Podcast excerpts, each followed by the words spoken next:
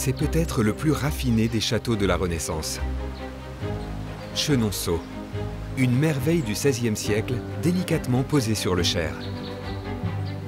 Et dans ses coulisses, ils sont une centaine de personnes à le faire vivre chaque jour. Vincent est chargé d'ouvrir le château depuis 37 ans. C'est une vieille demeure, glaciale l'hiver, étouffante l'été. Et pour aérer, il y a 60 fenêtres à ouvrir. Faut faire de l'air dans le château parce que là, la température euh, augmente de plus en plus et euh, dans le château, il fait très très chaud. Tout doit être bien en place avant 9h et l'ouverture aux visiteurs. Pour l'embellir, de gigantesques bouquets font la renommée du château dans le monde entier. Ils sont imaginés chaque semaine par ces deux fleuristes. Cette composition fait 30 kilos. Elle va trôner dans l'une des six chambres.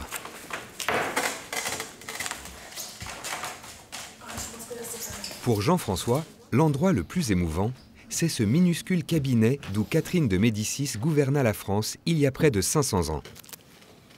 Oui, regardez, il y avait des guerres de partout et ici, c'est le calme qu'il y a. Le Cher, il est hyper calme, il est hyper plat, il est hyper euh, serein, posé. Cette combinaison-là, c'est le faste et puis le, le calme. C'est vraiment euh, l'histoire de Chenonceau.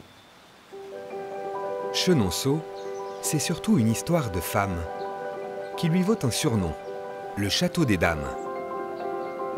Édifié par l'architecte Catherine Brissonnet au XVIe siècle, il est enrichi ensuite par Diane de Poitiers, puis devient la demeure de Catherine de Médicis, qui fait bâtir l'emblématique double galerie sur le fleuve. Chenonceau est une ode à la délicatesse dont les premières notes résonnent dans les jardins. Nicolas est le botaniste en chef du domaine. C'est beaucoup d'entretien, c'est beaucoup de désherbage, beaucoup de, de taillage, euh, toujours quelque chose à faire. Arrivé en France en 2015, Nicolas est un Américain fou amoureux des jardins à la française. Celui-ci, le jardin de Diane, fut un modèle pour beaucoup d'autres. C'est un des premiers jardins en France créé avec une axe, des, des ifs bien taillés, très très ordonnés. Ça, c'est l'ancêtre du jardin de Vaux-le-Vicomte et de, de Versailles. Si les jardins font l'admiration des visiteurs, Bonjour. C'est surtout dans les méandres du château que se pressent chaque jour 6000 touristes.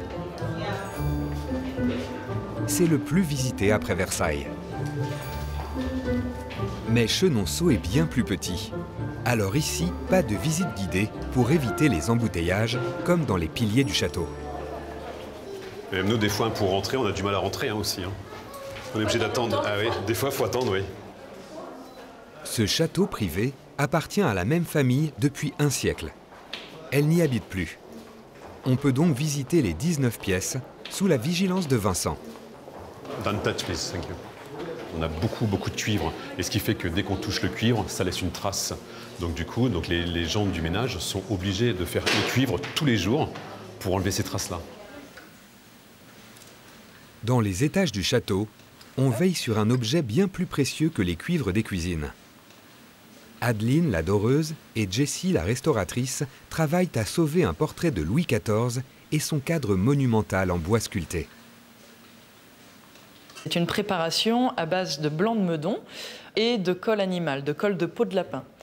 Euh, on va refaçonner les parties manquantes en les sculptant. On a même refaçonné les griffes qui n'existaient plus. Jessie, de son côté, applique les dernières retouches au tableau. Principale difficulté pour elle, retrouver les couleurs originales d'un portrait vieux de 300 ans. On observe sous loupe, sous microscope même, pour retrouver euh, les couleurs euh, exactes.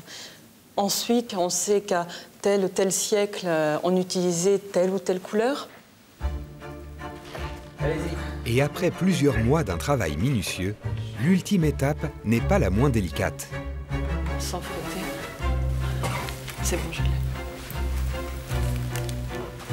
Le tableau rénové de Louis XIV retrouve enfin sa place dans le salon rouge du château.